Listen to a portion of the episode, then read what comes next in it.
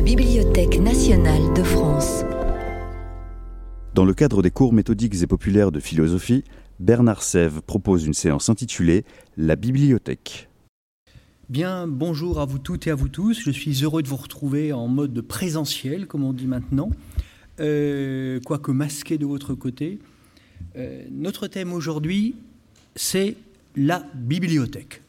Nous sommes dans une bibliothèque, la plus grande et la plus prestigieuse bibliothèque de France.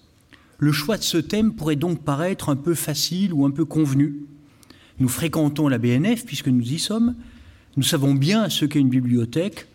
Qu'avons-nous qu'avons besoin d'en apprendre? Y aurait-il tant de choses à en dire? Est-ce si mystérieux une bibliothèque? Qu'est-ce que je vais pouvoir vous dire? Alors je crois que c'est mystérieux en fait. Nous sommes dans une bibliothèque. Mais regardez autour de vous. Je ne vois pas un seul livre. Vous n'êtes d'ailleurs pas du tout en train de lire, ni en train de feuilleter un livre, ni en train d'en chercher un. Vous êtes en train d'écouter un orateur. Et vous savez bien que les bibliothèques proposent toutes sortes d'activités qui n'ont qu'un rapport lointain avec la lecture des livres ou avec la mise à disposition de livres. Les bibliothèques proposent des conférences, des expositions, des concerts, des projections de films ou de documentaires, des événements de toutes sortes. Par exemple, aujourd'hui même, la Bibliothèque nationale de France accueille une exposition de Giuseppe Pennone, figure majeure de l'art contemporain, dit l'annonce sur le site de la BNF, figure majeure de l'art contemporain dont le travail questionne avec force et poésie les liens de l'homme avec la nature. Or c'est très bien, hein, Giuseppe Pennone est un grand artiste, la question n'est pas là. Mais quel rapport avec les livres? Qu'est-ce qu'il fait dans une bibliothèque? Alors je vais vous le dire, c'est fait exprès. C'est pour vous empêcher d'accéder aux livres. Les bibliothécaires redoublent d'imagination pour occuper et distraire le lecteur, pour l'empêcher de demander des livres et de les lire. Dans son brillant petit opuscule, Des Bibliothéca, que voici, c'est très mince, Umberto Eco, l'illustrateur du nom de la rose, suggère à un moment que le plus grand ennemi du bibliothécaire, c'est le lecteur. Le lecteur veut lire des livres, mais il les abîme en les manipulant. Il les abîme en tournant les pages de façon maladroite ou brutale, ou en feuilletant le livre avec frénésie. Certains lecteurs volent des livres. D'autres arrachent les pages qui les intéressent et les mettent dans leur sacoche discrètement. Ou alors ils font des taches d'encre. Ils laissent des miettes du sandwich qu'ils mangent alors qu'ils n'ont pas le droit de le faire dans la salle de lecture. Ils renversent des boissons. Ils écrivent dans les marges, au crayon ou au stylo. Certains collent même des post-it, c'est invraisemblable. Les malversations des lecteurs, sans scrupules, et les dégâts causés par les lecteurs maladroits ou désinvoltes sont légion. Le lecteur est la plaie des bibliothèques. Tout serait tellement mieux si les livres étaient soigneusement rangés sans jamais être ouverts. On dit d'ailleurs qu'au Moyen Âge et à l'âge classique, il y avait des peines d'excommunication automatique. À l'époque, être excommunié, euh, c'était religieusement et socialement euh, très grave. Il y avait des peines, des peines d'excommunication automatique contre les voleurs de livres. On voit par exemple une de ces affiches à la bibliothèque de l'université de Salamanque euh, qui est censée dater du XVIe siècle et qui explique que tout auteur de voleur de livres est automatiquement excommunié. Alors il paraît qu'il y a beaucoup d'exagérations autour de ces excommunications automatiques, mais qu'elles ont quand même existé. Et on comprend l'idée. Le bibliothécaire doit protéger le livre par tous les moyens. Il doit donc euh, impressionner, intimider le lecteur par tous les moyens. Je résume. Le meilleur lecteur est celui qui ne lit pas, mais qui se contente d'aller à la bibliothèque pour voir les expositions qui sont organisées, écouter les conférenciers invités par les bibliothèques, assister aux projections, écouter des concerts et se promener, sans oublier d'aller à la cafétéria quand elle est ouverte. En réciproque, évidemment, le grand ennemi du lecteur, c'est le bibliothécaire. Bon, je plaisante un peu, vous l'avez compris, mais je ne plaisante pas totalement. En vérité, le lecteur n'est pas l'ennemi du bibliothécaire mais il est un danger pour les livres. Certains lecteurs sont de grands dangers, ceux qui sont pas soigneux, pas respectueux, pas honnêtes. Euh, mais même le lecteur le plus soigneux, le plus respectueux, le plus honnête est un danger euh, objectif pour les livres. Pourquoi? Parce qu'un livre est un objet matériel. Le lire, c'est inévitablement le soumettre à des forces de nature physique et chimique. Et ces forces de nature physique et chimique ne peuvent que fragiliser le livre et le dégrader. Elles ne peuvent en aucune manière le consolider. Je n'ai aucun message concernant un livre qui serait ressorti plus solide de la bibliothèque après dix ans d'usage qu'il n'y était rentré. Ça n'existe pas. La force physique, c'est par exemple la tourne des pages. Le seul fait de tourner des pages finit par fragiliser, salir un peu les pages. Euh, voilà. Déjà, le seul fait d'ouvrir le livre euh, contribue, enfin ce livre est tellement mince, mais contribue, si je prends un livre un peu plus gros, à casser la reliure. Euh, inévitablement. Euh, même si on le fait très soigneusement, ces gestes répétés jour après jour dans d'innombrables mains d'innombrables lecteurs affaiblissent le livre. C'est la puissance de la goutte d'eau qui peu à peu tombe sur la pierre et qui finit par la ronger, après des millénaires sans doute, mais un livre est plus fragile qu'une pierre. Ça, c'était la force physique, mais il y a aussi la force chimique. La force chimique, c'est l'exposition de la page du livre à la lumière, à l'hygrométrie, c'est-à-dire à la vapeur d'eau, qui est vapeur d'eau qui est inévitablement produite par la respiration du lecteur. Et si en plus le lecteur éternue sur la page, bonjour les gouttelettes et les bactéries. Tout cela abîme le livre. Lire un livre, c'est donc l'user. Les yeux n'usent pas, mais tout ce qui permet aux yeux de se poser sur la page, livre. Et voilà pourquoi les livres doivent périodiquement être restaurés. Et voilà pourquoi les livres rares et précieux ne sont pas disponibles à la lecture.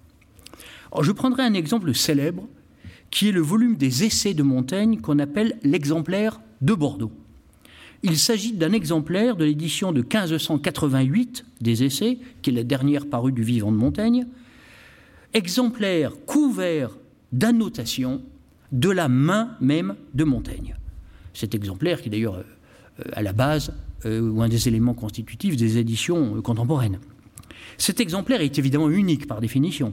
Il a une valeur intellectuelle considérable, sans même parler de sa valeur patrimoniale. Mais il fut pendant longtemps considéré comme un livre, comme un autre. On ne lui accordait pas de soins particuliers, on le maniait euh, comme n'importe quel euh, exemplaire d'un livre facile à trouver. Un relieur, un relieur maladroit, au début du XVIIe siècle, massicota le livre pour le relier et coupa des bords de pages sur lesquels Montaigne avait écrit de sa toute petite écriture, en tout petit caractère, des annotations. Ces annotations sont aujourd'hui perdues. On ne voit plus quelques jambages qui dépassent. Elles sont définitivement et à jamais perdues. Cet exemplaire qu'on appelle aujourd'hui exemplaire de Bordeaux, des essais de Montaigne, fut largement accessible aux chercheurs à la fin du XIXe et au début du XXe siècle. Euh, toute personne, ou pratiquement toute personne qui demandait à consulter, pouvait l'avoir entre les mains, le feuilleter, tourner les pages, etc.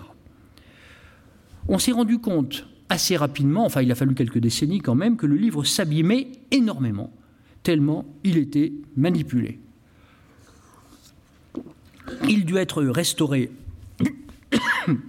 avec soin, et il est aujourd'hui déposé à la bibliothèque de Bordeaux, dite bibliothèque Mériadec, dont c'est le trésor, bien sûr, ce livre, dans des conditions d'hygrométrie et de luminosité calculées au plus juste. Et il est devenu pratiquement impossible de le consulter, et je vous dirais même de le voir. Il y a quelques années, il y a eu un grand colloque Montaigne à Bordeaux auquel je participais parce que je m'occupe un peu de Montaigne. Il avait été question que c'est un colloque international prestigieux, et il avait été question qu'à titre tout à fait exceptionnel, les participants au colloque, les orateurs du colloque, puissent voir de loin l'exemplaire. Euh, cela nous a été euh, annoncé en disant qu'il y avait peut-être des réserves. Il y a eu des négociations le premier jour, le deuxième jour, et finalement le verdict est tombé non. On ne montre l'exemplaire à personne. Il n'était pas question de le toucher, hein. il était question de le voir à travers une vitre. Même ça, non. Je les comprends. Hein.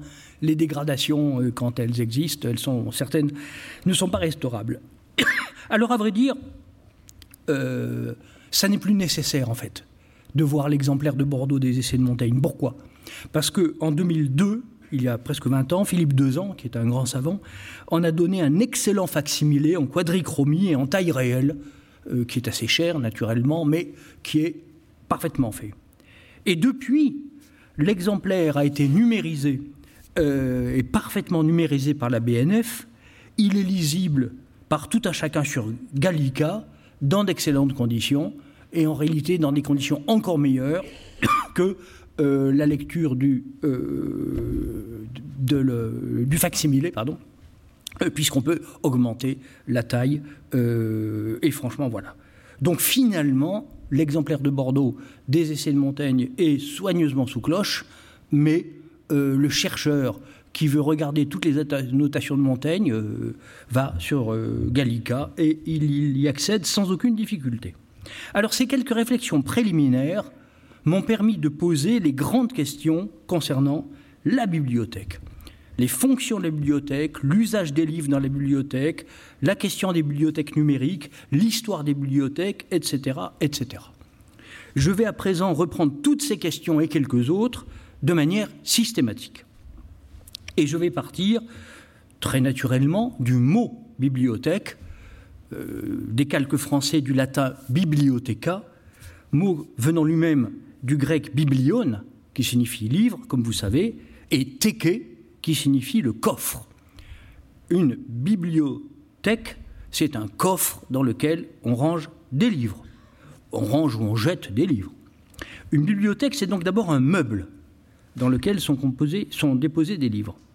Mais en réalité, le mot bibliothèque, entendu au sens matériel, peut désigner aujourd'hui quatre choses, quatre objets très différents mais qui s'emboîtent les uns dans les autres. Sens 1, on peut appeler bibliothèque un ensemble de livres. Sens 2, la bibliothèque, c'est le meuble dans lequel on va ranger cet ensemble de livres. Sens 3, la bibliothèque, c'est une pièce dans laquelle il y a plusieurs de ces meubles dans lesquels sont rangés des ensembles de livres et euh, dans les demeures, euh, dans les appartements, dans les châteaux, dans les monastères, il y a des bibliothèques euh, entendues comme une ou plusieurs pièces dans lesquelles sont des meubles bibliothèques, dans lesquels il y a des ensembles de livres. Je ne vous apprends rien, mais je veux déployer complètement la chose. Et enfin, le sens numéro 4 de bibliothèque, c'est un bâtiment complet, entièrement voué aux livres, comme précisément la Bibliothèque nationale de France. Ces quatre sens matériels, où l'on voit les espaces s'emboîter les uns dans les autres, euh, c'est tout cela que l'on appelle bibliothèque. Mais il y a intérêt à distinguer ces sens. C'est, ai-je précisé, la bibliothèque, bibliothèque entendue au sens matériel, car nous verrons plus tard que le mot bibliothèque peut aussi avoir un sens qui n'est pas matériel. Je vais procéder en cinq temps, dont la longueur sera inégale. Premier temps, je l'appelle bibliothèque privée, bibliothèque publique, bibliothèque numérique. Trois grands types de bibliothèques euh, que je vais très rapidement décrire et commenter. Bibliothèque privée, bibliothèque publique, bibliothèque numérique. Je ne vais pas faire une théorie générale des bibliothèques privées, celles que vous avez chez vous. Euh, évidemment, une bibliothèque privée, euh, on peut se demander à combien de livres commence une bibliothèque? Ben, Je dirais deux. Bon, euh, un livre, c'est une bibliothèque. Deux livres, ça commence à être une bibliothèque. Euh, il y en a qui sont immenses, de ces bibliothèques privées. Euh, il y en a qui sont toutes petites, mais elles ont une identité très claire. Il y a autant de pratiques différentes des bibliothèques privées que de cas. Chacun est au fond dans sa bibliothèque ou devant son meuble dans lequel il range quelques livres ou beaucoup de livres, se le mettre à bord, il fait ce qu'il veut. Quelques remarques générales sont cependant importante. La bibliothèque privée par définition un lieu privé. C'est le lieu du loisir lettré, ce qu'on appelait en latin otium cum literis. Otium, c'est le loisir, non pas les loisirs, euh, mais le loisir, c'est le contraire de negocium, qui, est le, qui a donné le négoce en français, et qui est le travail. Otium, euh, c'est se cultiver, l'âme, l'esprit. Euh, otium cum literis, euh, c'est se cultiver par les livres, par les lettres, comme par les lettres en général, donc les livres et puis euh, tout ce qui est euh, de cet ordre-là. la bibliothèque privée est donc au point de départ, si on peut dire, la bibliothèque humaniste. C'est la bibliothèque de Cicéron, c'est la bibliothèque d'Erasme, c'est la librairie de Montaigne. En ancien français, on disait librairie pour dire bibliothèque, hein. comme en anglais library. Euh, et donc on parle toujours de la librairie de Montaigne qui possédait environ 1000 livres, ce qui était énorme pour un petit gentilhomme campagnard de 1560-1580. Euh, quel est le rapport de l'humaniste euh, de Cicéron dans l'Antiquité, d'Erasme ou de Montaigne au XVIe siècle? Je pourrais donner beaucoup d'autres exemples. Quel est le rapport de l'humaniste avec les livres de sa bibliothèque? Les livres sont des choses très précieuses. À l'époque de Cicéron, bien sûr, l'imprimerie n'existe pas, tout livre est copié recopié et coûte beaucoup d'argent à l'époque d'Erasme et de Montaigne, euh, il existe encore des livres manuscrits, hein, même plus qu'on imagine, mais enfin, beaucoup de livres sont imprimés. Ils sont néanmoins euh, coûteux euh, et ce sont des objets, ce ne sont pas des livres de poche. Voilà. donc ces objets précieux font aussi l'usage, je dirais, d'un d'un rapport particulier. L'humaniste en tant que tel n'a pas devoir de lire les livres. Montaigne ou Erasme prennent le livre qu'ils ont envie de lire. Euh, ils le feuillettent, ils relisent des pages qu'ils ont déjà lues, ils le laissent, ils le reprendront demain. Euh, c'est un rapport libre, c'est un rapport Euh, il n'y a pas de devoir intellectuel à lire le livre. Bien sûr, si Erasme écrit un traité, il, va travailler sérieusement. Mais en tant qu'humaniste libre, il, il n'est pas contraint, il n'est pas plus exactement obligé. voilà. Euh, Montaigne pourra lire plusieurs livres en parallèle. On est assez bien renseigné sur sa manière de procéder. Il commence un livre, il ne le termine pas. Il le reprendra plus tard ou jamais. C'est une lecture libre. Euh, lire est une activité autant spirituelle qu'intellectuelle et cognitive. Mais la bibliothèque privée, ce n'est pas seulement la bibliothèque de l'humaniste, c'est aussi la bibliothèque du savant, du clerc, du professeur une bibliothèque destinée à l'enseignement ou à la recherche savante plus qu'à la culture de soi. Et là, la lecture change de statut. Euh, il y a une sorte d'obligation professionnelle à lire un livre jusqu'au bout, à lire les livres dans un certain ordre, à lire certains livres plutôt que d'autres. Euh, quand on est professeur, quand on est chercheur, euh, il y a évidemment des obligations intellectuelles qui sont plaisantes d'ailleurs, mais enfin qui fait qu'on ne peut pas se contenter de feuilleter les livres selon l'humeur du jour. La lecture du savant dans sa bibliothèque privée est une lecture commandée par le travail et non pas par le loisir. Mais le nombre de livres augmente. Il y en a de plus en plus. Et le savant, le chercheur, le professeur doit pouvoir accéder à d'autres bibliothèques, plus richement dotées que la sienne. Et c'est ainsi qu'apparaît, dans l'espèce euh, d'histoire idéale que je vous raconte, euh, le besoin de bibliothèques publiques. Les bibliothèques publiques sont très anciennes. Quelques-unes sont très célèbres dans l'Antiquité, et la plus célèbre, vous savez, c'est la fameuse bibliothèque d'Alexandrie, fondée en 288 avant Jésus-Christ par Démétrios de Phalère, qui était un lointain successeur d'Aristote. Il y a d'ailleurs peut-être une idée aristotélicienne dans euh, l'idée de bibliothèque publique, euh, étant donné qu'Aristote est vraiment le philosophe de l'encyclopédie antique qui couvrait tous les savoirs. Une autre bibliothèque très célèbre est au Moyen Âge la bibliothèque de l'abbaye de Saint-Victor à Paris, qui se situait sur l'emplacement qu'occupe actuellement la faculté des sciences de Jussieu. Ça n'est pas très loin d'ici. Euh, un de ces intellectuels, et si on peut dire bibliothécaires les plus célèbres, est Hugues de Saint-Victor, qui a écrit qui a composé vers 1130 après Jésus-Christ le Didascalicon, euh, qui est sous-titré De arte legendi, ce qui en latin médiéval peut signifier art de lire, mais ça peut aussi signifier art d'enseigner. La lectio, dans le latin médiéval, c'est aussi la leçon euh, que l'on professe quand on est professeur, art de lire ou art d'enseigner. Et alors ce Didascalicon, qui a été un livre extrêmement célèbre au Moyen Âge et qui a été euh, euh, recopié, recopié, recopié de très nombreuses fois, qu'on trouve en français aujourd'hui très facilement, c'est une sorte d'introduction au bon usage de la bibliothèque. Dans quel ordre lire les livres? Quels livres lire, quels sont les livres importants? Alors bien sûr, il y a beaucoup de théologie, c'est normal, on est dans un monastère, euh, mais c'est un livre extrêmement intéressant sur la pratique médiévale, euh, lettrée euh, des livres et de la bibliothèque.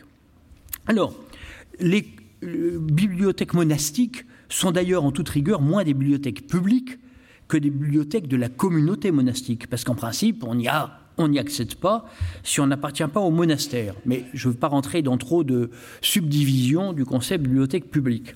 En tout cas, c'est une bibliothèque qui appartiennent à l'institution euh, qu'est l'abbaye et non pas à une personne privée. J'ajoute que certaines de ces bibliothèques monastiques euh, sont des chefs-d'œuvre d'architecture. Euh, et je pense par exemple aux grandes bibliothèques baroques, comme la bibliothèque de l'abbaye bavaroise d'Otto en Allemagne, ou la plus petite bibliothèque de Saint-Gall en Suisse, qui sont des, des chefs-d'œuvre où les livres vivent dans une sorte d'environnement extraordinaire. Alors, il existe deux différences majeures entre les bibliothèques privées et les bibliothèques publiques, puisque nous sommes passés de l'une à l'autre. C'est d'une part le nombre de livres et d'autre part le statut juridique de ces livres. Une bibliothèque publique possède un nombre d'ouvrages très supérieur à ce que contient une bibliothèque privée. Et les livres d'une bibliothèque privée sont par définition la propriété du maître des lieux, qui est en général, pas toujours, leur utilisateur principal. Alors que les livres d'une bibliothèque publique ou de communauté, comme une abbaye, n'appartiennent pas à une personne privée par définition, mais à une institution. Cela entraîne bien entendu des euh, modes d'existence euh, concrets tout à fait différents pour les livres, euh, pour la vie de la bibliothèque, le fait de compléter des collections, etc. etc. Il y a d'autres différences sur lesquelles je ne m'arrête pas. Mais voilà une assez bonne première vue, disons, de ce qu'est une bibliothèque privée, une bibliothèque publique. J'en viens aux bibliothèques numériques, qui sont évidemment très récentes et euh, qui sont un concept encore un peu, un peu fragile peut-être, qui couvrent beaucoup de choses différentes. Bibliothèques numériques qui ont profondément modifié notre usage des bibliothèques, c'est-à-dire notre accès à des livres que nous ne possédons pas personnellement. Et euh, les bibliothèques numériques ont également profondément modifié notre concept même de ce qu'est une bibliothèque. Alors, les statuts juridiques des bibliothèques numériques sont extrêmement divers, assez complexes, en fréquente évolution. On accède souvent à ces bibliothèques numériques par la médiation d'entreprises privées, dont certaines sont gratuites, comme Google Scholars par exemple, euh, ou d'autres sont payantes, comme Gstore par exemple. On peut accéder à beaucoup de livres, euh, des bibliothèques entières, par un simple clic. Parfois c'est gratuit, parfois c'est payant. Cela pose d'énormes questions juridiques que je maîtrise personnellement assez mal, je ne suis pas juriste.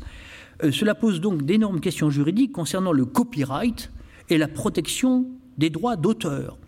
Au début des bibliothèques numériques, il y a une quinzaine d'années, euh, des milliers et des millions de livres ont été numérisés sans droit, des livres appartenant à des collections publiques euh, numérisés sauvagement et mis à la disposition, gratuite ou non, du public mondial. Et vous pouvez trouver sur des sites québécois dont je ne donnerai pas l'identité, euh, en accès libre et gratuit, euh, des ouvrages qui sont protégés en France par le droit d'auteur euh, et que vous n'avez, vous, Français, nous, Français, pas le droit de télécharger. Euh, il y a d'ailleurs un bandeau qui dit euh, ce livre n'a pas le droit d'être téléchargé parce qu'il est couvert en France par le droit d'auteur. Bon, ensuite, chacun fait ce qu'il veut. Mais euh, on a là une, situation qui est quand même assez, assez étrange. alors, il existe aussi, bien sûr, des bibliothèques numériques virtuelles de services publics ou plutôt d'institutions publiques comme Gallica, comme Kern, comme Percé, comme Open Edition, pour ne parler que de la France et qui donne accès, euh, euh, encore une fois, à des, centaines, à des milliers, à des dizaines de milliers d'articles, de livres, de partitions, euh, car nous allons voir que les bibliothèques, ce ne sont pas seulement les livres, voilà.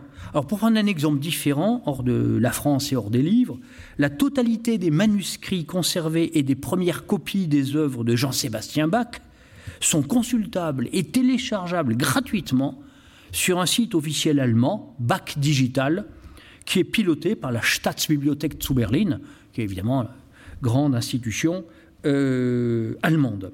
Et bac digital, il y a aussi un Mozart digital, vous avez aussi un site Beethoven à Bonn d'accès libre et gratuit, vous trouvez également des documents, des partitions, etc. etc. Bon, voilà. et tout ceci étant sous l'autorité de la puissance publique. Alors, j'évoquerai juste un programme toujours dans les bibliothèques numériques que je connais un petit peu, qui est le programme Bibliothèque virtuelle humaniste, BVH. Si vous intéresse, vous, vous entrez dans Internet et puis vous accédez à des trésors. C'est libre d'accès euh, et le programme Bibliothèque virtuelle humaniste offre une grande richesse de textes et de documents. Ce site est piloté ou porté par le Centre d'études supérieures de la Renaissance de l'Université de Tours et par l'Institut de recherche et d'histoire des textes. Et il est consacré à la littérature de la Renaissance, littérature au sens large. Littérature, mais aussi philosophie, euh, etc. Les bibliothèques virtuelles humanistes, je vais juste décrire un tout petit peu ce qu'on y trouve. Non pas ce qu'on y trouve, mais les types de documents qu'on y trouve. Des, des documents patrimoniaux euh, et euh, poursuivre des recherches pour associer des compétences en sciences humaines et en informatique. Alors, elles agrègent trois types de documents différents. D'abord des facsimilés, des facsimilés d'ouvrages de la Renaissance qui sont numérisés. Deuxièmement, euh, ce site abrite la base textuelle Épistémone qui offre des éditions numériques donnant les graphies originales. Et troisièmement, euh, des éditions numériques, mais qui ne sont plus des facsimilés, de manuscrits littéraires et de documents d'archives du XVIe siècle. Et pour dire encore un mot de Montaigne, vous trouverez euh, des mises en ligne des essais de Montaigne en trois formes différentes de présentation. Euh, bon, comment dirais-je, correspondant à des critères philologiques de difficulté de plus en plus croissantes. Voilà, c'est un peu difficile à décrire sans exemple à projeter, euh, mais si vous allez y voir, vous comprendrez tout de suite. c'est donc évidemment quelque chose d'extraordinaire. Euh, et je passe maintenant plus de temps dans les bibliothèques numériques devant mon écran que dans les bibliothèques euh, réelles, euh, comme celle-ci. mais nous allons voir ce que nous perdons en désertant les bibliothèques réelles pour les bibliothèques numériques. Je vais maintenant, dans un deuxième temps, m'attacher principalement aux bibliothèques publiques, physiques, en 3D si j'ose dire, comme ici mission et contradiction des bibliothèques publiques. Les bibliothèques publiques type BNF, mais aussi bibliothèques municipales ou encore bibliothèques universitaires, euh, ont des missions qui sont assez nombreuses et quelque peu contradictoires. Je les regroupe pour la clarté du propos sous quatre rubriques. La première mission d'une bibliothèque euh, publique, c'est d'archiver les livres, et pas seulement les livres, je l'ai déjà évoqué, la bibliothèque publique, ou, certaines bibliothèques privées aussi d'ailleurs, hein, possèdent euh, toutes sortes de types de documents, des livres bien sûr, mais aussi des manuscrits, des partitions, des cartes des géographies, des revues, parfois des planisphères ou d'autres objets. Le prestige d'une bibliothèque publique tient beaucoup alors d'une part au nombre de manuscrits ou de documents uniques qu'il possède, à côté des documents qui ne sont pas uniques et que la bibliothèque peut racheter si le document a été détérioré, comme on en trouve à la BNF, comme on en trouve à la Bibliothèque Vaticane, ou comme on en trouve à la Bodleian Library d'Oxford, pour citer trois bibliothèques parmi les plus prestigieuses du monde. Donc le prestige d'une bibliothèque tient beaucoup au nombre de manuscrits et de documents uniques, d'une part, disais-je, mais d'autre part, tient aussi à la richesse et à la diversité des fonds. On pourrait ajouter que le prestige et l'intérêt d'une bibliothèque tient aussi à la complétude des fonds. Je veux simplement dire qu'une bibliothèque dans laquelle vous avez la revue de métaphysique et de morale, mais où il manque un numéro sur deux, ça n'est pas très intéressant. Et, même s'il manque un numéro sur dix, ça peut arriver que des collections de revues soient incomplètes. Mais s'il manque un numéro sur 10, c'est très embêtant. Parce qu'il se peut que ce soit justement le numéro que vous cherchez, ou que ce numéro euh, comporte la suite d'un article d'un numéro précédent, ou vous voyez, des choses comme ça. Bon. Euh, donc avoir une collection complète de toutes les revues, c'est quelque chose de capital. Euh, et je connais un certain nombre de bibliothèques tout à fait estimables, mais où certaines revues ont des trous, pour des raisons X ou Y. C'est fâcheux. voilà. La bibliothèque, je suis toujours dans la rubrique numéro 1, archiver les livres. La bibliothèque, pour, avoir un, archivage, pour ainsi dire, complet, doit aussi acquérir des livres, les obtenir par dépôt légal, comme à la BNF, euh, ou les acheter. Euh, et il importe aussi de tenir les collections à jour. Par exemple, je viens de le dire pour les revues, bon, bah, une revue doit avoir tous ses numéros, autrement la bibliothèque est faible, mais euh, vous avez aussi des collections, des grandes collections en sciences humaines, une collection d'études platoniciennes dans telle maison d'édition, la collection Épiméthée en philosophie euh, aux presses universitaires de France, euh, la collection Esthética aux presses universitaires de Rennes, je prends des exemples un peu différents, bah, il est bon que dans une bibliothèque sérieuse, enfin une grande bibliothèque qui a des moyens bien entendu, tous les volumes de la collection soient présents, écrits par des auteurs différents, mais tous les volumes d'une collection. Alors, dans le cas des presses de France ou des presses de Rennes, il y a un dépôt légal, bien sûr, hein, euh, ici. Mais une bibliothèque étrangère qui souhaite avoir euh, euh, la totalité d'une collection doit suivre les publications et avoir l'argent disponible pour. voilà. C'est important d'avoir tous les livres d'une collection, même s'il y a un livre dont se doute qu'il aura très très très très peu de lecteurs. Mais c'est un principe d'avoir une collection complète. Alors, euh, archiver, acheter, compléter, garder à jour les bibliothèques, surtout en ce qui concerne les collections ou les revues, euh, tout ça euh, coûte évidemment de l'argent et du temps. mais il y a une autre question dans l'archivage, c'est celle du rangement. Dans quel ordre ranger les livres? Alors là, il y a des raisonnements très nombreux autour de cette question. Il y a différents principes de rangement, et vous-même d'ailleurs, dans votre bibliothèque personnelle, privée, chez vous, vous vous demandez sans doute parfois, est-ce qu'il vaut mieux ranger les livres par taille? Est-ce qu'il faut les ranger par euh, collection, enfin par éditeur? Est-ce qu'il faut les ranger par ordre alphabétique des auteurs? Est-ce qu'il faut les ranger par euh, euh, thème? Euh, et probablement que vous êtes arrivé à la conclusion que vous alliez combiner de manière assez approximative et fluctuante euh, ces euh, différents critères de rangement. Et vous mettez peut-être tous les livres de poche ensemble, toutes les Pléiades ensemble, tous les livres de la collection Guillaume Budet, grec et latin ensemble, peut-être. bon, euh, les solutions ont toutes des inconvénients et des avantages. En tout cas, c'est un grand problème pour les bibliothèques que d'avoir un critère de rangement. Maintenant, il y a des critères internationaux que tout le monde respecte euh, pour pouvoir faire un catalogue. C'est la troisième dimension de cette première rubrique. Euh, archiver, enfin archiver, tenir à jour, ranger. un catalogue qui évidemment doit renvoyer non pas seulement au contenu de la bibliothèque, mais à l'endroit où chaque livre se trouve. Le rangement, je vous le signale au passage, a pu au moins une fois dans l'histoire donner son nom à un concept métaphysique. Le concept de un concept philosophique, excusez-moi, le concept de métaphysique. Voici l'histoire. Il n'est pas sûr à 100% qu'elle soit vraie, mais elle est tellement belle qu'elle mérite d'être racontée. Un successeur, un autre successeur d'Aristote, Andronikos de Rhodes, au premier siècle avant Jésus-Christ, s'est mis en tête de publier, c'est-à-dire de faire recopier de manière systématique, les manuscrits d'Aristote. Euh, il y avait des manuscrits qui portaient sur la morale, des manuscrits qui portaient sur la physique, des manuscrits qui portaient sur la politique, euh, des manuscrits qui portaient sur ce qu'on appelle aujourd'hui la biologie. Euh, le mot n'existait pas à l'époque, l'histoire des animaux, la marche des animaux, etc. Bon, tout ça était clair et on voyait bien ce que c'était.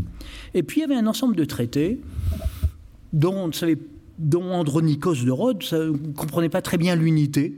Euh, il était question de la substance, il était question de l'être en acte et de l'être en puissance, il était question de l'être, il était question de Dieu, il était question des astres, il était question des définitions, il était question un peu de logique aussi. Qu'est-ce que c'était? Voilà. Euh, et il a décidé, d'après l'histoire ou la légende, de les ranger après les volumes portant sur la physique. Et il a appelé ça méta-ta-physica, ce qui est rangé après la physique. Ta physica, les traités de physique. Euh, méta-ta-physica, ça a donné métaphysique. Alors ensuite, euh, on s'est demandé, mais métaphysica, et euh, plus tard, au Moyen Âge, on a inventé une deuxième interprétation de ce terme. on a dit méta, c'est ce qui est au-dessus d'eux.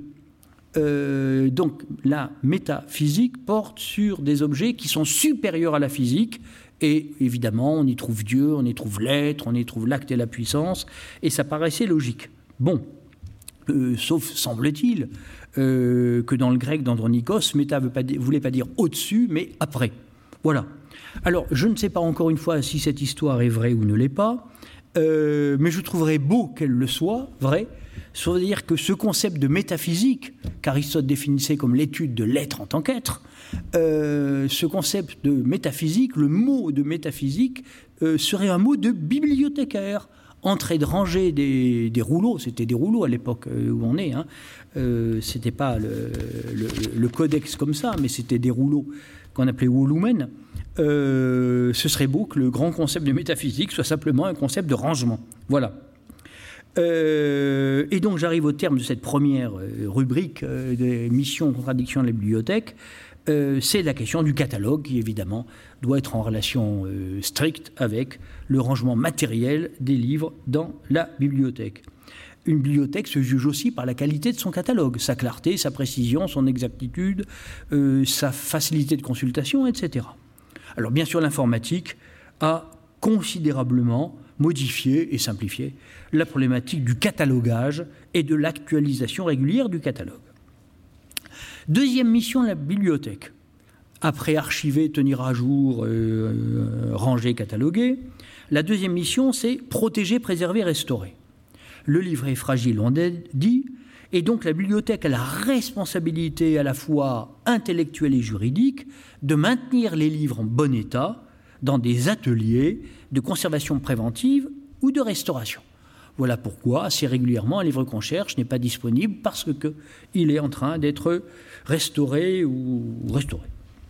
Alors, au Moyen Âge, les bibliothèques monastiques euh, sont aussi des lieux de copie et d'illustration des livres, les enluminures, les lettrines. Bon, la bibliothèque, c'est un point important, contribue à produire des livres, des exemplaires de livres disponibles, mais aussi des livres nouveaux comme par exemple le Didascalicon, duc de Saint-Victor, dont je parlais tout à l'heure, qui est un ouvrage composé dans la bibliothèque pour expliquer comment servir des livres.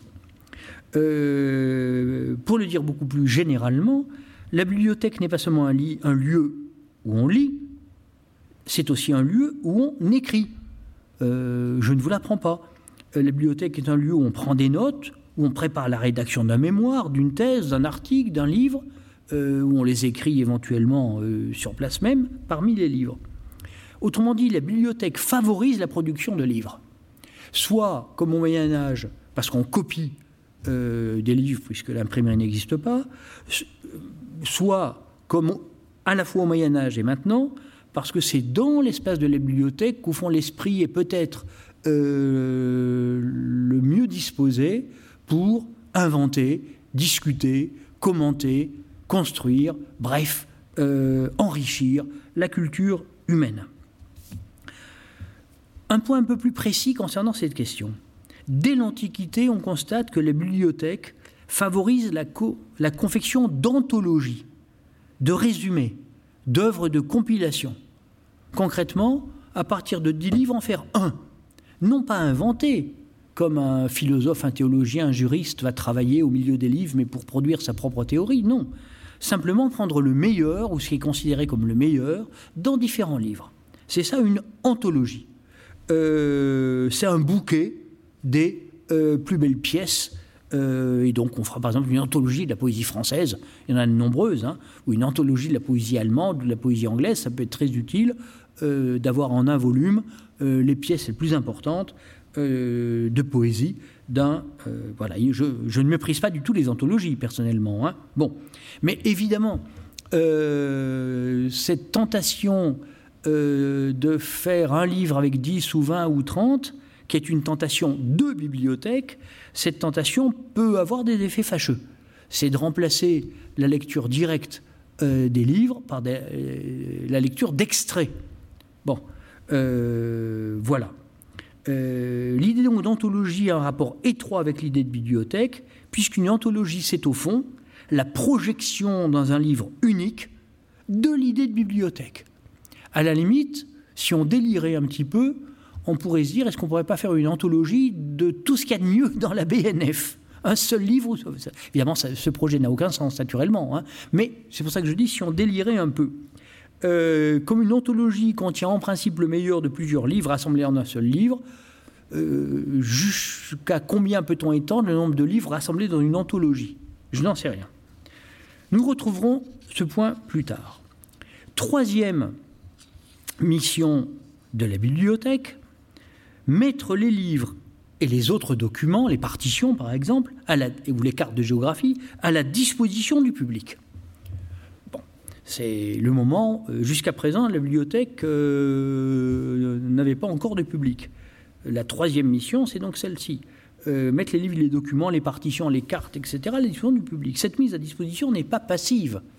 elle contient une dimension d'aide et de conseil pour lesquels il faut remercier tous les personnels de la bibliothèque. Ceux qui sont visibles et avec qui on parle, ceux que l'on ne voit pas et qui travaillent dans les magasins ou les bureaux et qui sont tout aussi indispensables. Euh, voilà une mise à disposition euh, qui, pour beaucoup, résume l'activité de la bibliothèque. Alors cette mise à disposition peut se faire de deux manières, au moins de deux manières. Par demande, on remplit une fiche et puis on voit arriver le livre 20 minutes après, ou bien par libre accès. Il y a des zones de la bibliothèque où il y a des bibliothèques entières où l'on peut se promener soi-même dans les rayons et euh, prendre soi-même euh, le livre. Le libre accès a beaucoup de vertus. Précisément parce qu'on se promène dans les rayons, euh, si on ne trouve pas le livre que l'on cherche et dont on a le numéro de catalogue qui permet de se repérer, on peut trouver à côté un livre qu'on ne cherchait pas du tout parce qu'on ignorait qu'il existait. Et on découvre que ce livre, dont on n'avait jamais entendu parler, est en fait extrêmement intéressant. Le lieu de l'ordre et du rangement, qu'est une bibliothèque, peut se révéler dans son usage le lieu du heureux hasard. Et je voudrais vous lire un petit extrait du De Bibliotheca d'Umberto Eco. Euh, je précise que c'est une conférence en fait sur la bibliothèque qu'a donnée Umberto Eco en 1980. Donc c'est une époque où les bibliothèques numériques n'existent pas en 1980. C'est un temps euh, que les moins de 20 ans ne peuvent pas connaître. Et euh, l'univers la bibliothèque, Umberto Eco, grand intellectuel italien, est évidemment un homme de bibliothèque par excellence. Euh, la bibliothèque est forcément une bibliothèque matérielle avec de vrais livres, de vrais tiroirs, euh, de, vrais, euh, de vraies pièces et de vraies armoires. Je lis Umberto Eco. La notion de bibliothèque est fondée sur un malentendu, à savoir qu'on irait à la bibliothèque pour chercher un livre dont on connaît le titre.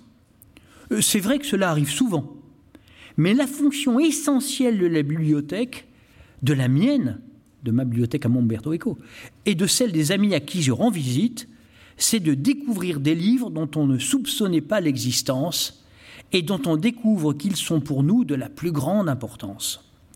Bien sûr, on peut faire cette découverte en feuilletant le catalogue, mais il n'y a rien de plus révélateur et de plus passionnant que d'explorer des rayons où se trouvent par exemple rassemblés tous les livres sur un sujet donné, chose que le catalogue auteur ne donnera pas, et de trouver, à côté du livre qu'on était allé chercher, un autre livre qu'on ne cherchait pas et qui se révèle être fondamental.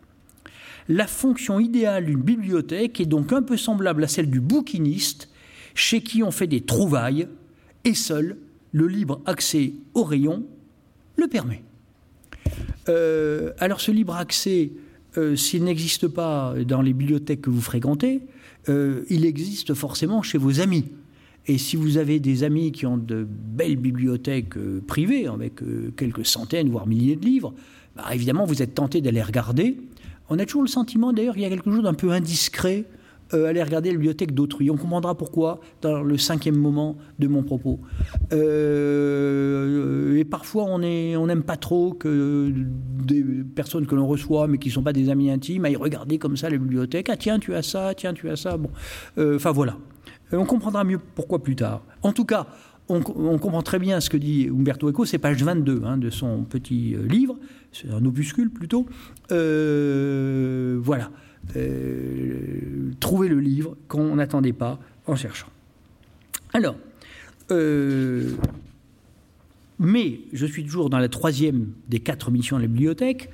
Cette, cette mission de mise à disposition est évidemment contradictoire avec la fonction précédente qui était une fonction de protection. Je l'ai dit de manière semi-plaisante au début de mon propos, pour protéger un livre, le plus sûr est de, le montrer à personne, et en tout cas de ne le laisser toucher et ouvrir par personne, comme on l'a déjà souligné. Cette contradiction, d'ailleurs, elle est fréquente dans les institutions culturelles. Cette contradiction est aussi celle du musée. Euh, pour euh, protéger un tableau, le mieux euh, qu'il soit dans les réserves. un tableau exposé, d'abord il peut toujours y avoir un acte de vandalisme, ça arrive de temps en temps. Ensuite, les tableaux sont aussi soumis aux effets non pas physiques cette fois-ci, mais chimiques de la lumière, qui peut dégrader les vernis, les pigments, et, de l'hygrométrie, bien entendu. Bon.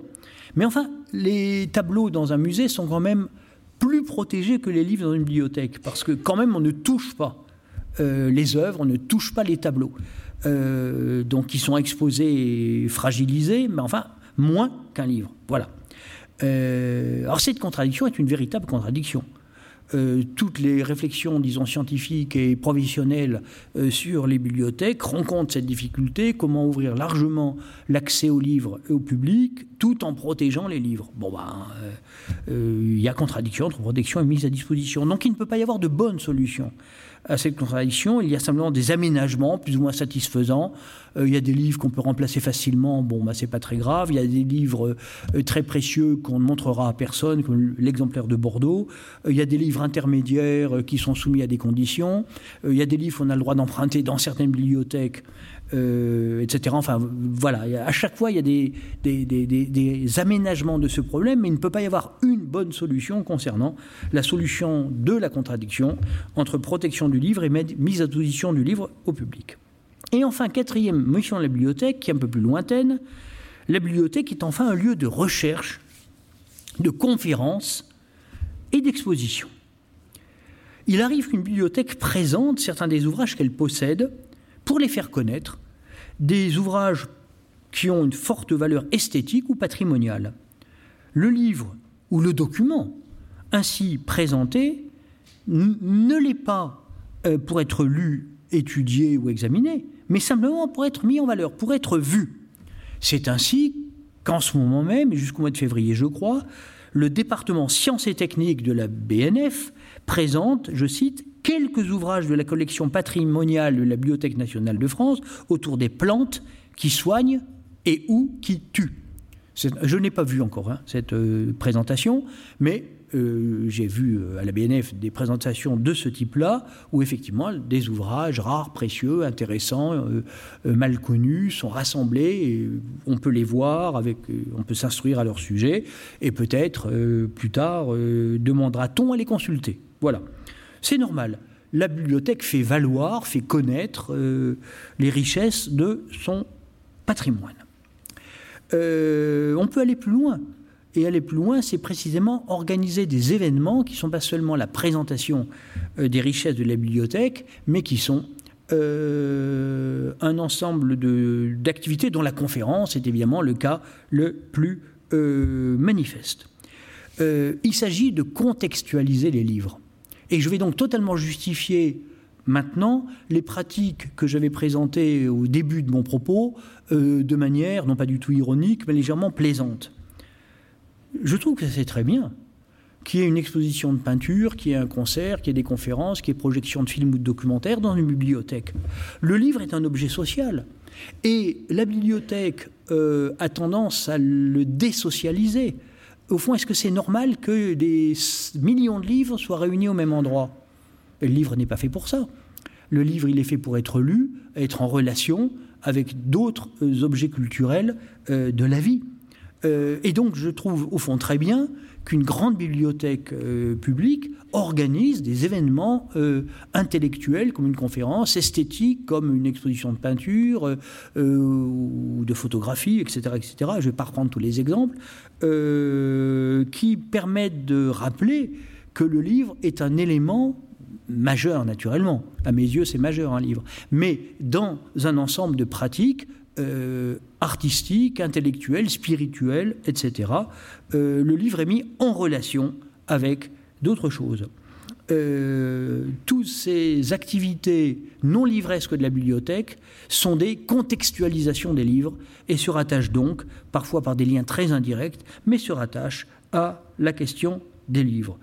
Si vous me permettez une formule, je dirais que toutes ces propositions culturelles de la bibliothèque, conférences, expositions, euh, présentations, euh, concerts, toutes ces euh, activités culturelles de la bibliothèque sont des surfaces de réverbération ou des chambres d'écho, ou encore, si vous voulez une métaphore, des microscopes ou des loupes pour voir le livre autrement. Le livre ne vise pas en vase clos, c'est ce que nous rappellent ces autres missions culturelles au sens large de la bibliothèque. Ces pratiques ne sont d'ailleurs pas nouvelles. Elles ne sont pas dues à notre siècle. La célèbre bibliothèque d'Alexandrie a d'emblée fait partie d'un ensemble beaucoup plus important, le Muséon, qui comportait une bibliothèque, mais un, observatoire astronomique, des salles de conférence, un jardin botanique, des lieux de travail. Euh, il y avait en outre, non pas exactement une galerie de peinture, mais euh, des sculptures en grand nombre et des toiles, enfin pas des toiles, des fresques. Euh, et la bibliothèque faisait partie intégrante de cet ensemble culturel et scientifique les bibliothèques ne sont pas et ne doivent pas être des espaces insulaires coupés du reste de la ville et coupés du reste de la vie. Troisième de mes cinq euh, moments. Nous allons complètement inverser notre point de vue. Ce troisième moment s'appelle le livre comme bibliothèque. Une bibliothèque contient des livres, c'est évident, mais ne peut on pas dire symétriquement que tout livre contient une bibliothèque? Je réponds positivement à cette question. Chaque livre contient implicitement et parfois explicitement une bibliothèque. Alors c'est d'abord le cas des encyclopédies, des dictionnaires raisonnés selon le sous-titre de l'encyclopédie de Diderot et d'Alembert au XVIIIe siècle. Une, encyclopédie ne prétend pas inventer du neuf. Il ne doit pas y avoir de neuf dans une encyclopédie. Une encyclopédie doit donner un résumé systématique du savoir disponible. Elle résume et pour ainsi dire remplace une bibliothèque entière. Ce n'est pas les mêmes choses qu'une anthologie. Euh, une encyclopédie, c'est un ensemble considérable de volumes qui fait le point sur un certain nombre de grandes questions selon que l'encyclopédie est euh, spécialisée, plus ou moins spécialisée, etc. Euh, les anthologies sont la forme faible, si on veut, de ce que l'encyclopédie veut être, la forme forte. C'est ce que font aussi aujourd'hui euh, les moteurs de recherche généralistes ou spécialisés sur Internet, qui ne sont pas des encyclopédies, mais qui euh, ont, cette fonction ou une fonction un peu parallèle. Certains livres, bien réels, des livres comme ça, sont des sortes de catalogues ou des inventaires commentés. Et je voudrais vous dire quelques mots d'un ouvrage un peu extraordinaire, et pas tellement connu finalement, sauf des spécialistes, euh, qui est dû à un moine, qui était aussi un théologien et un homme politique byzantin, appelé Photios. Il est né vers 820 après Jésus-Christ et mort vers 891 après Jésus-Christ. C'est un euh, théologien, homme politique byzantin du IXe siècle. Euh, et Photios a composé un ouvrage qu'on appelle le myriobiblos, ce qui veut dire à peu près les mêmes choses que bibliothèque. Hein. C'est une petite bibliothèque, enfin, c'est un livre dans lequel il résume euh, tous les ouvrages qui l'ont intéressé. Il y en a 279, en tout cas on a conservé, voilà. Et c'est évidemment passionnant pour les historiens et les spécialistes de pensée antique, enfin du, ou du haut Moyen Âge, comme on voudra, 9e siècle après Jésus-Christ, euh, parce que euh, ce myriobiblos de Photios contient des résumés d'ouvrages qui ont disparu, d'ouvrages qui sont parfois de l'Antiquité bien plus ancienne, hein, bien sûr. Alors, cette petite bibliothèque reflète évidemment les intérêts personnels de son auteur. Par exemple, il y a beaucoup de livres sur la chasse.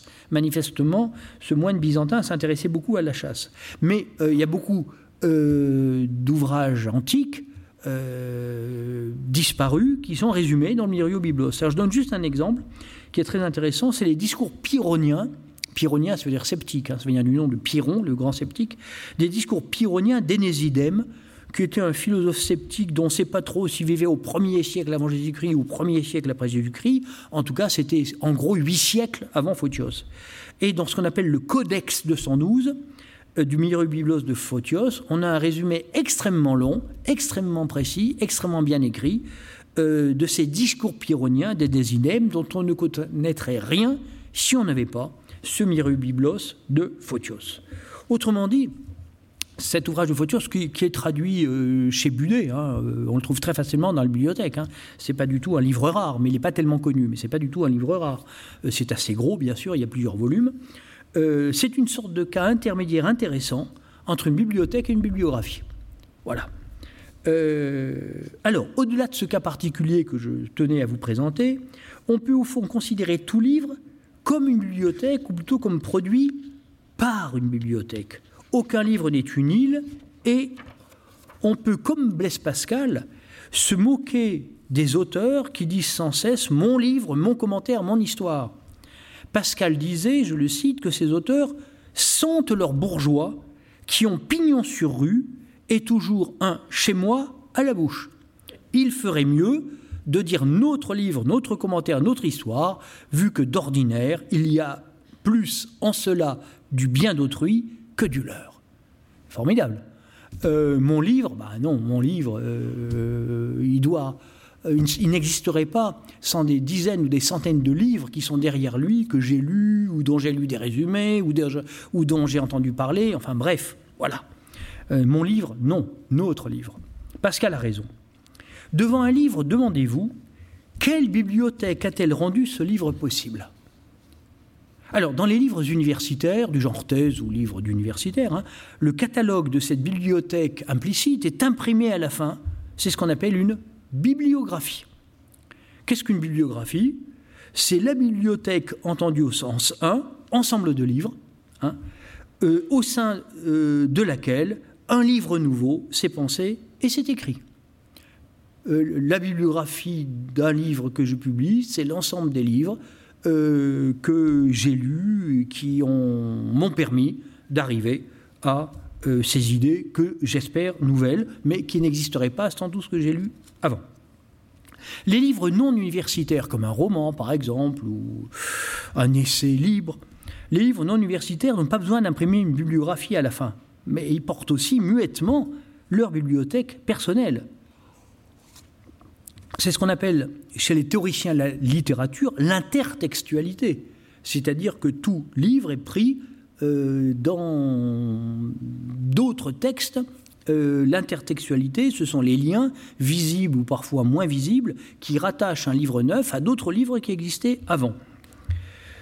En un sens, tout livre dérive de manière plus ou moins directe et plus ou moins inventive de livres précédents. Alors attention, ça ne veut pas dire que les auteurs ne fassent que se recopier les uns les autres.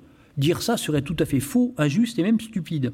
Simplement, la création littéraire, la création poétique se mûrit dans la lecture, comme la création picturale se mûrit dans la contemplation sérieuse d'innombrables tableaux. Vous savez, comme on dit, c'est pas dans la nature qu'on apprend à peindre, c'est au musée.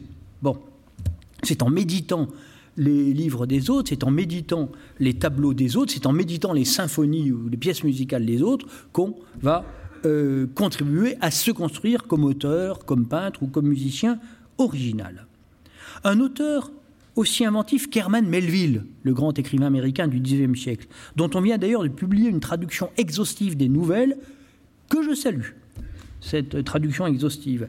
Un auteur aussi inventif qu'Herman Melville est impensable sans sa méditation de la Bible, la Bible est une sorte de sous-texte sans cesse ou très souvent présent sous le texte de Melville et de beaucoup d'autres textes.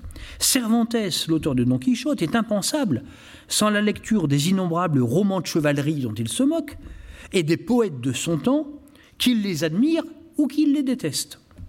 Et Diderot, romancier, est impensable sans sa lecture des auteurs anglais du XVIIIe siècle, d'ailleurs il reconnaît volontiers ses dettes, hein, notamment Laurence Sterne, euh, l'auteur de Tristram Shandy, et plus tard de Richardson, dont euh, Diderot fera l'éloge. Hein. On pourrait donc dresser la bibliothèque implicite de Moby Dick, de Melville, de Don Quichotte, de Cervantes ou de Jacques le Fataliste de Diderot. Ces grands livres, qui sont pour moi euh, parmi les très grands livres de la littérature mondiale, sont adossés, comme on dit, à une bibliothèque. Ils portent une bibliothèque en eux.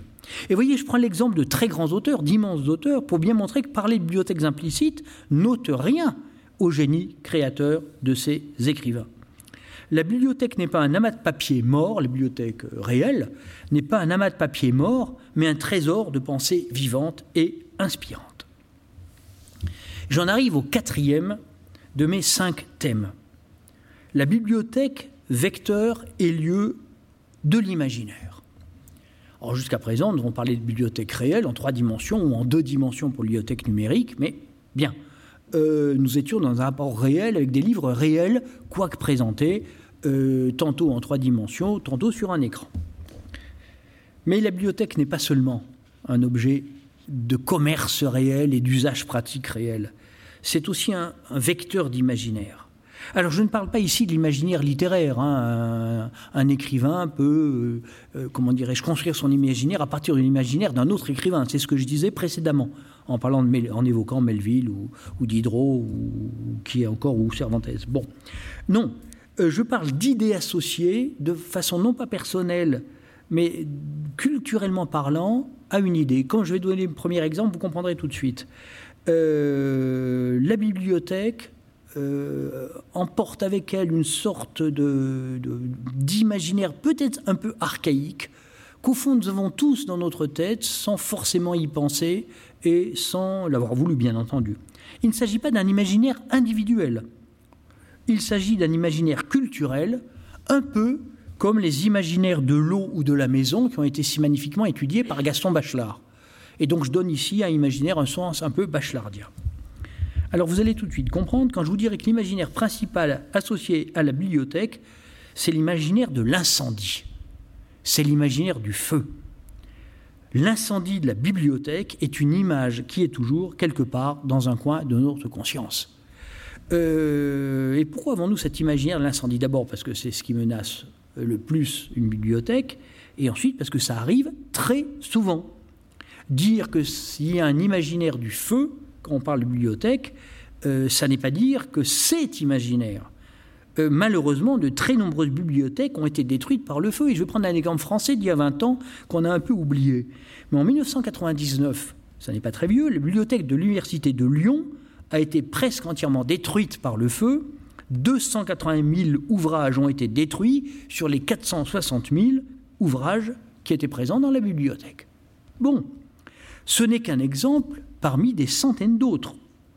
L'incendie de la bibliothèque d'Alexandrie, euh, celle même dont on parlait tout à l'heure, euh, l'incendie de la bibliothèque d'Alexandrie est sans doute le plus célèbre des incendies de bibliothèques, euh, puisque cet incendie a détruit la plus grande, la plus prestigieuse, la plus riche des bibliothèques antiques. Il y a un débat entre les historiens pour savoir à quelle époque exactement cet incendie a eu lieu, mais la réalité de cet incendie n'est pas douteuse. D'innombrables autres incendies bibliothèques euh, antiques, médiévales, modernes ou contemporaines sont malheureusement bien documentés. Euh, ça fait partie de euh, l'imaginaire. Un deuxième imaginaire qui est beaucoup plus faible, c'est l'imaginaire de l'eau. mais il est beaucoup moins puissant que l'imaginaire du feu, alors qu'on sait qu'en réalité, l'eau est finalement beaucoup plus dangereuse. Alors bien sûr, un, livre euh, détruit par euh, le feu, il est détruit. Mais euh, il faut bien éteindre l'incendie avec de l'eau, et les livres mouillés sont pratiquement ou presque toujours irrécupérables. L'eau est aussi quelque chose d'extrêmement dangereux pour les livres et pour les bibliothèques. Mais évidemment, pour l'imaginaire, c'est moins intéressant. Une bibliothèque noyée, c'est moins intéressant qu'une bibliothèque qui brûle. Euh, alors, un exemple plus anecdotique d'imaginaire bibliothèque, mais je le trouve très intéressant, c'est celui de l'épisode criminel. Vous ne trouvez pas que les bibliothèques offrent un cadre idéal pour un assassinat? Probablement parce qu'il y a un contraste fort entre les idées de paix, de calme et de haute culture qui sont consubstantielles à l'idée de bibliothèque et la violence d'un assassinat. Agatha Christie en a usé dans son roman Un cadavre dans la bibliothèque. Mais ce n'est pas du tout son meilleur roman, à mon avis. Euh, je trouve qu'elle a un peu gâché l'idée. Pourquoi? Et l'échec d'Agatha Christie. Moi, j'aime bien Agatha Christie, hein, mais un cadavre dans la bibliothèque, c'est pas très bon. Pourquoi? Parce qu'au fond, euh, qu'on trouve un cadavre dans cette bibliothèque, une bibliothèque nécessairement riche, opulente et de quelqu'un d'extrêmement riche, mais qu'on trouve un cadavre dans cette bibliothèque euh, n'a qu'un sens très anecdotique. Il n'y a pas de rapport entre l'assassinat, puisqu'il y a un cadavre, et le cadre de la bibliothèque. Il n'y a, pas de rapport intrinsèque. Elle a raté ça. Alors que quelqu'un qui l'a arrêté, c'est Umberto Eco dans euh, son livre que vous connaissez sans doute, certainement, euh, Le nom de la rose. Euh, Umberto Eco a porté à sa puissance maximale le lien entre la bibliothèque et l'assassinat dans Le nom de la rose, parce qu'ici, la bibliothèque apparaît comme un univers inquiétant, avec un bibliothécaire inquiétant. Et cette bibliothèque médiévale, monastique, apparaît euh, comme, enfin, semble appeler, pour ainsi dire, le crime, ou plutôt la série de crimes, car il y, en aura plusieurs, rapportés dans le roman. Euh, et en outre, ces crimes sont liés à quelque chose qui concerne le livre. Bon, alors si vous ne l'avez pas lu, je ne, vous, en dis pas plus pour ne pas spoiler, comme on dit, la chose. Voilà. Alors, euh, incendie, feu, pardon, incendie, eau, crime. L'imaginaire principal lié à la bibliothèque, c'est pas, pas cela. L'imaginaire principal le plus puissant associé à la bibliothèque, c'est celui de totalité. C'est celui d'encyclopédie totale. C'est le fantasme encyclopédique. La bibliothèque est pensée ou fantasmée comme contenant la totalité du savoir disponible. Tout ce qui est su est imprimé dans les livres de la bibliothèque, c'est ça le fantasme. Et j'évoquerai ici trois écrivains, à savoir Rabelais, Flaubert et Georges-Louis Borges. Au chapitre 7 de Pantagruel, Rabelais, au début du XVIe siècle, décrit la bibliothèque de Saint-Victor, que j'ai évoquée tout à l'heure. Et cette bibliothèque de l'abbaye de Saint-Victor, qui était tout à fait en pleine activité hein, au XVIe siècle, euh, Rabelais la décrit de manière complètement fantaisiste, et il, donne un catalogue de livres dont les titres sont imaginaires, burlesques, et souvent, à vrai dire, euh. Euh, enfin, c'est du Rabelais, quoi, c'est du gros Rabelais. Bon, je lis ici, je lis ici l'excellent commentaire que Dominique Poiriel, Poirel, pardon, excusez-moi, Poirel a donné euh, de euh, ce catalogue imaginatif que Rabelais donne de la bibliothèque de Saint-Victor. Après y avoir fort bien étudié en tous les sept arts libéraux, le truculent géant trouva la librairie de Saint-Victor fort magnifique, c'est une citation de Rabelais, hein, mêmement d'aucun livre qu'il y trouva desquels s'ensuit le répertoire. Le répertoire, c'est le catalogue. À savoir, comment Dominique Poirel, la liste burlesque de 139 ouvrages fantaisistes ou les registres gastronomiques des optimitate triparum, c'est-à-dire de l'excellence des tripes, ou scatologiques, ars honeste petandi in societate, l'art de péter convenablement en société. Donc, ces deux titres se mêlent plaisamment à des charges contre l'Église, la profiterole des indulgences, le barreau, la complainte des avocats sur la réformation des dragées, et surtout la scolastique, la complainte, euh, excusez-moi, euh, barbouillamenta scotti. Scott, c'est d'un Scott. Bon, euh, le barbouillement, le barbouillis de, de, Scott, dont l'auteur pastiche avec délectation la langue hautement spécialisée. Par là, continue Dominique Poirel, ce morceau d'anthologie donne une version caricaturale mais instructive de ce qu'était en 1532 l'image de la bibliothèque de Saint-Victor. Même en faisant la part de la bouffonnerie gratuite, est-il indifférent qu'aussitôt après se former dans les arts libéraux, donc les premiers grades comprenez à l'université, Pantagruel visite la bibliothèque de Saint-Victor, de préférence celle pourtant fameuse de la Sorbonne. Proverbiale par sa richesse et ridicule par son contenu, la bibliothèque ici dépeinte offre aux yeux de Rabelais et de ses lecteurs le type achevé, c'est-à-dire foisonnant et démodé, de la bibliothèque médiévale. Fin de citation.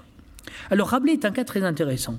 C'est un écrivain admiratif des savoirs, dévoreur de livres, euh, grand producteur de livres lui aussi, mais en même temps il est moqueur des savoirs, moqueur des sorbonnards et sorbonicoles, euh, moqueur du pédantisme euh, de personnes qui se prétendent sachantes. Si la bibliothèque, dans sa, prétention encyclopédique, devait susciter une moquerie pardon, excusez-moi, je me suis embrouillé, comme si la bibliothèque, dans sa prétention encyclopédique, devait susciter une moquerie de, chez Rabelais, hein, qui est protectrice pour notre ignorance. Parce que notre ignorance est au fond humiliée par la profession, la profusion de ces livres que nous ne lirons jamais et qui nous narguent. Bon, on est un peu humilié dans une bibliothèque, on est content, on voit tous ces livres, on sait qu'on n'en lira qu'un millième, un millionième. Bon, euh, le grand rire rabelaisien est peut-être une protection contre l'autodépréciation à laquelle l'arrogante bibliothèque gorgée de savoir nous invite. Comme le temps passe, je vais passer très vite sur mon deuxième exemple, c'est Flaubert, Bouvard et Pécuchet. C'est un cas de bibliothèque folle, mais d'une nature tout à fait différente. Il s'agit de la liste effrayante de livres qui sont effectivement lus par les deux héros ou anti-héros de Flaubert, Bouvard et Pécuchet. C'est une autre charge contre l'encyclopédisme de la bibliothèque. C'est une charge contre la folie d'une culture autodidacte. Nos héros lisent euh, par thème comme ça des tas de livres et puis, euh, et puis enfin vous connaissez Bouvard et Pécuchet. La bibliothèque est un piège pour qui n'a aucun repère. Et il est évidemment très significatif que Bouvard et Pécuchet soient des copistes de métier il est tout aussi significatif que Flaubert n'ait jamais achevé son roman. Peut-être son roman allait-il vers un infini inatteignable, il ne l'a pas achevé. Le troisième auteur, c'est évidemment Jorge Luis Borges, le grand écrivain argentin, lui-même bibliothécaire d'ailleurs, euh, et je pense bien sûr à sa célèbre nouvelle, La bibliothèque de Babel, qui est dans le recueil Fiction. Alors Borges décrit une bibliothèque infinie, qui contient non seulement tout ce qui est su, mais même tout ce qui pourrait être su. La bibliothèque de Babel contient tous les livres possibles, même insensés ou absurdes, les réfutations de tous les livres et les réfutations des réfutations de tous les livres. Et cela dans toutes les langues réelles ou imaginables. Toute phrase pouvant être prononcée ou écrite dans quelque langue que ce soit se trouve imprimée dans un des livres de la bibliothèque et sa réfutation est imprimée dans un autre livre. Toute ma conférence d'aujourd'hui est imprimée dans un livre de la bibliothèque de Babel de Borges. La réfutation de cette conférence est dans un autre livre, et la réfutation de cette réfutation est dans un troisième livre. Tout ce qui est pensable, tout ce qui est dissible, tout ce qui est scriptible se trouve dans cette bibliothèque. Cette bibliothèque pratiquement infinie est un fantasme ou un cauchemar. Il est factuellement impossible d'y trouver le livre que l'on cherche. Et si l'on est tombé par hasard sur un livre intéressant, notamment sur le livre qui explique la structure de la bibliothèque, euh, il est impossible de le retrouver, si on s'est éloigné de la pièce où on l'a trouvé, dans le dédale labyrinthique infini des couloirs de ce bâtiment cauchemardesque. Cette bibliothèque infinie, c'est important, a son symétrique dans une autre nouvelle de Borges qui s'appelle Le Livre de Sable, qui est d'ailleurs annoncé dans une note de la nouvelle La bibliothèque de Babel. Le livre de sable, c'est exactement le symétrique. C'est un livre dont le nombre de pages est infini, dont il est donc impossible de trouver la page centrale, puisqu'un livre infini n'a pas de page centrale. Et dont il est surtout impossible de retrouver une page qu'on a lue au hasard. Vous l'ouvrez au hasard, vous lisez une page, ça vous intéresse, vous fermez le livre, il est impossible de la retrouver. Parce qu'on vous n'auriez qu'une chance sur l'infini de retrouver cette page en feuilletant le livre. Il est clair donc que vous ne la retrouverez jamais. Ce livre est un livre maudit, il rend fou son possesseur qui fait tout pour s'en débarrasser. Alors on est là évidemment euh, dans le fantasme, aussi bien la bibliothèque infinie de Babel que le livre infini qu'il appelle le livre de sable. Mais justement, on retrouve, et c'est ça qui est passionnant dans cet exemple de Borges, la symétrie entre structure de la bibliothèque et structure du livre, que nous avons relevé plus haut. Alors qu'y a-t-il de commun entre Rabelais, Flaubert, Borges Ce sont des nouvelles, ce sont des fictions un peu fantastique d'ailleurs, euh, tout à fait différente. Il y a pourtant une idée simple qui court chez ces trois auteurs, c'est que la bibliothèque rend fou. Et je dirais plus précisément, la bibliothèque rend fou ceux qui l'abordent sans aucune structure mentale préalable, sans ce que je vais désormais appeler une bibliothèque mentale. C'est ça la bibliothèque non matérielle euh, à laquelle je faisais par anticipation allusion au début de mon propos. Une bibliothèque mentale, c'est une culture et c'est un projet. Et c'est par exemple le cas, alors quatrième exemple, mais qui lui est très bref, parce que c'est le, cas de l'autodidacte, euh, avec un grand A, hein, qui est l'inoubliable personnage de la nausée de Sartre. L'autodidacte, chez Sartre, dans la nausée, n'a ni culture ni projet. Il est donc à la bibliothèque municipale et il lit les livres par ordre alphabétique. C'est un projet insensé qui ne peut le mener qu'à l'échec et au malheur. Cet autodidacte de Sartre de la nausée, est dépourvu de bibliothèque intérieure, de bibliothèque mentale, de structure lui permettant de se repérer, de faire des choix, de hiérarchiser, de structurer ses lectures dans la bibliothèque. Il n'est pas armé pour affronter la bibliothèque. Si on n'est pas armé pour affronter une bibliothèque, on y devient fou. Ce concept de bibliothèque mentale est le dernier moment de notre réflexion. Point 5, bibliothèque mentale. Alors, ce point sera dire plus bref que les précédents mais je le crois très important. Avant d'être un contenu, enfin pardon, une bibliothèque mentale, c'est un contenu. Euh, chacun d'entre vous a sa bibliothèque mentale, c'est-à-dire l'ensemble des livres qu'il a lus. Livres euh, au sens le plus extensif du terme, hein. les revues en font partie, les partitions si vous lisez la musique, etc. C'est l'ensemble de ce que vous avez lu. Bien.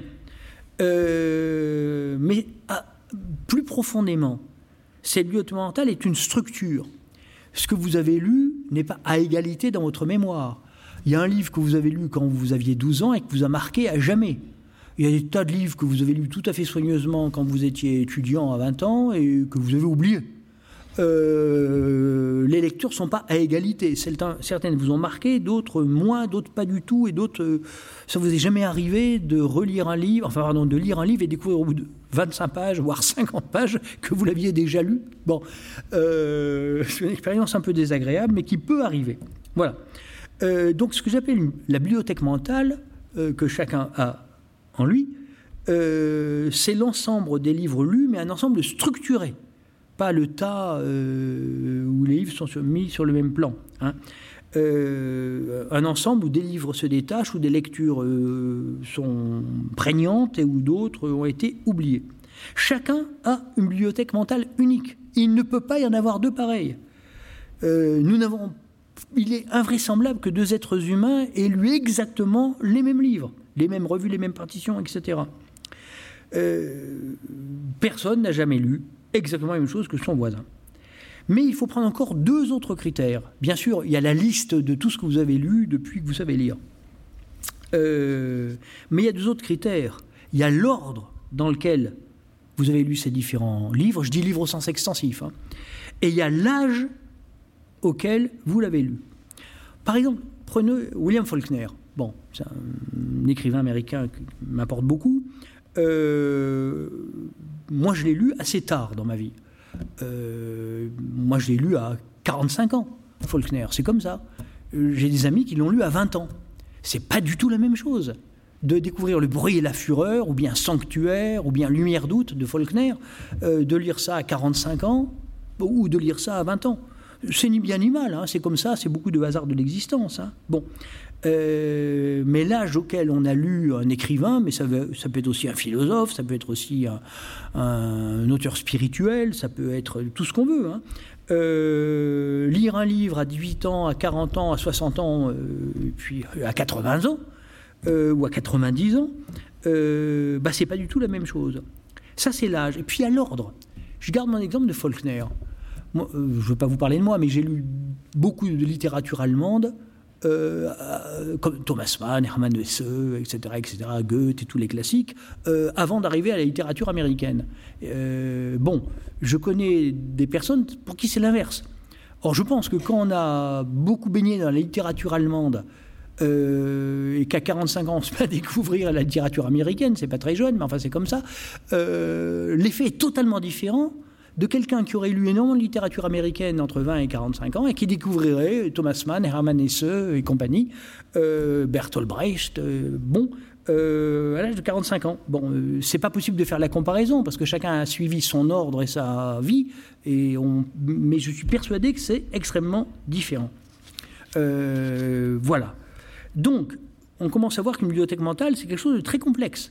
Un ensemble de livres qui sont structurés dans la mémoire de manière très différentielle, qui n'ont pas le même sens selon qu'on les a lus à tel, à tel ou à tel âge, et qui n'ont pas le même sens selon qu'ils ont été lus avant ou après tel autre livre qui a pu nous marquer. Voilà. Euh, donc, euh, vous sortirez vraisemblablement dans 10 minutes du grand auditorium en vous disant tiens, tiens, tiens, ma bibliothèque mentale, c'est quoi? Enfin bon, voilà, ça peut être intéressant de se poser ce genre de questions. Il n'y a d'ailleurs pas de bon ordre. Hein. Euh, dans un cours d'études, bien sûr, si on fait des études de philosophie, je suis professeur de philosophie et d'esthétique, si on fait des études de philosophie, bon, bah, il est logique de, lire euh, entre 18 et 25 ans euh, un nombre d'ouvrages classiques. Il n'y a pas d'ordre particulier d'ailleurs, mais enfin, parfois, si. Parfois, il vaut mieux, on peut penser que c'est mieux de lire Descartes avant Leibniz, mais, mais on fait souvent le contraire. Bon, non, d'ailleurs, finalement, il n'y a pas d'ordre idéal. Mais alors, quand il est question de lecture libre, euh, pour moi, euh, la poésie, la littérature, le théâtre, c'est lecture libre. Euh, bah c'est vraiment la contingence de la vie qui fait que je lis tel type de choses et plus tard tel type de choses. Mais cet ordre contingent de nos lectures, la succession contingente des âges, dresse des bibliothèques mentales très différentes. Mais nos bibliothèques mentales personnelles ne sont pas seulement constituées des livres que nous avons lus, elles sont aussi constituées des livres que nous désirons lire, que nous avons envie de lire, qu'on ne lit pas pour toutes sortes de raisons, parce qu'on n'a pas le temps, parce qu'on a autre chose à faire, parce qu'on a d'autres livres, etc. Et aussi parce que nous ne disposons pas de telle ou telle compétence. Euh, personnellement, j'ai beaucoup d'admiration pour Cervantes, que je crois avoir lu intégralement en, traduction française. J'aurais beaucoup aimé lire Don Quichotte en espagnol, mais je ne parle pas l'espagnol. Euh, et bon, et de toute façon, euh, euh, personne, ou enfin rares sont les polyglottes. Il y a forcément des poètes et des écrivains dont nous ne connaissons pas la langue, que ce soit le russe, le japonais, l'espagnol, le tchèque ou tant d'autres langues que nous ne maîtrisons pas et que nous sommes condamnés à lire en traduction. Et parfois, il y a vraiment des écrivains, des poètes, des romanciers, des auteurs de théâtre dont on aimerait lire le texte dans sa langue originale. Bon, voilà. Donc ça, ça fait partie des lectures désirées. Mais désirées, euh, voilà. Et puis enfin, la bibliothèque mentale, ça n'est pas fini, elle a encore une autre structure elle est aussi constituée de nos relectures, de livres lus deux fois, trois fois, quatre fois, de livres auxquels on revient, mais pour en lire une page ou deux, parce que ce sont de vieux compagnons qu'on connaît bien et on a plaisir à prendre, tiens, un Chateaubriand, un Francis Ponge, un Michelet, un Georges Perec dans sa bibliothèque euh, pour relire une page ou pourquoi pas euh, la totalité de la recherche du temps perdu. Euh, la relecture fait partie des structures mentales. Chacun bibliothèque mentale. Chacune et chacun d'entre nous porte donc une bibliothèque mentale extrêmement complexe en réalité, si on prend en compte tous les paramètres que je vous ai suggérés, dont le principe de classement est extrêmement fluide et extrêmement variable. Principe de classement qui s'apparente plus à un organisme vivant qu'à une série de rayonnages métalliques bien numérotés. Inconsciemment ou non, cette bibliothèque mentale joue le rôle de filtre ou de médiation de guide ou d'accompagnement dans notre fréquentation des bibliothèques réelles, des bibliothèques externes, des bibliothèques numériques ou physiques, mais euh, qui sont en dehors de nous. Notre bibliothèque mentale joue un peu le rôle de cette arrière-boutique dont parle Montaigne, où nous pouvons être tout à nous-mêmes, loin du fracas du monde, mais ouvert à la diversité du monde. Et c'est cette bibliothèque mentale structurante qui nous empêche de devenir fous dans la bibliothèque, qui nous empêche de sombrer dans ce vertige euh, de l'encyclopédie. Cette, bibliothèque mentale, et je conclus, est en un sens la plus précieuse, parce que nous la portons partout avec nous. Mais elle n'existerait pas sans les bibliothèques bien réelles que ce soit privé, public ou numérique, grâce auxquels nous avons lu tous ces livres et grâce auxquels nous savons avoir devant nous une inépuisable réserve de lecture et de rencontres. Merci donc aux bibliothèques, aux bibliothécaires, à toutes celles et à tous ceux qui permettent aux bibliothèques de vivre. Je vous remercie.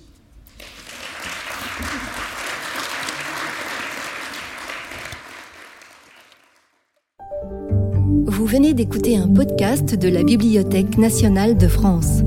Retrouvez les conférences, rencontres et créations de la BNF sur toutes les plateformes de podcast ainsi que sur le site bnf.fr.